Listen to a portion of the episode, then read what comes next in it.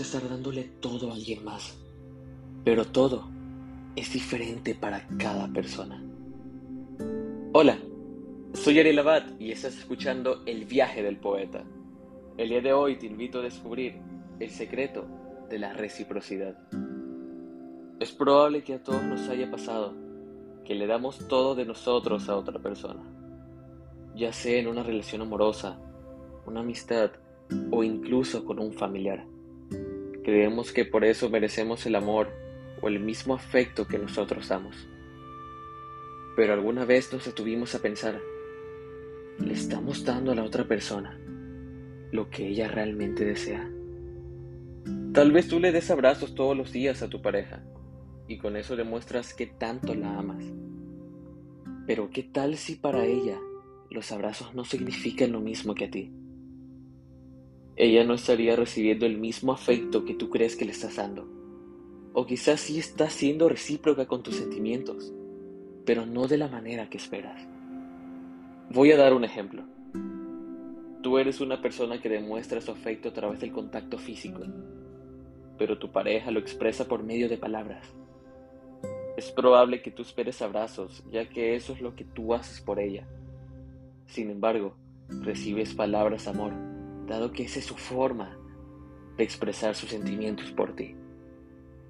Si no entendemos a la otra persona, no podremos saber su forma de ser recíproca. ¿Qué pasaría si a ella no le gustan los abrazos? ¿O si a ti no te conmueven las palabras? Ambos creerían que no están recibiendo nada a cambio y se sentirían mal, ya que no sienten que su amor está siendo recíproco. Aunque suene demasiado cliché, lo importante aquí es la comunicación. Así ambos sabrán cómo la otra persona se siente amada y cuándo está demostrando su amor. Recordemos que existen cientos de maneras para expresar que queremos a alguien. Desde lo más simple como preguntar ¿cómo estás? hasta comprar regalos o hacer algún detalle romántico. Esto no sucede únicamente con las relaciones amorosas. Tal vez pienses que estás siendo un gran hijo por hacer buenas cosas por tus padres, pero crees que ellos no aprecian tu esfuerzo. Sin que te des cuenta, te aseguro que ellos están haciendo cientos de cosas por ti. Solo hay que saber entender la forma en la que los demás demuestran su afecto.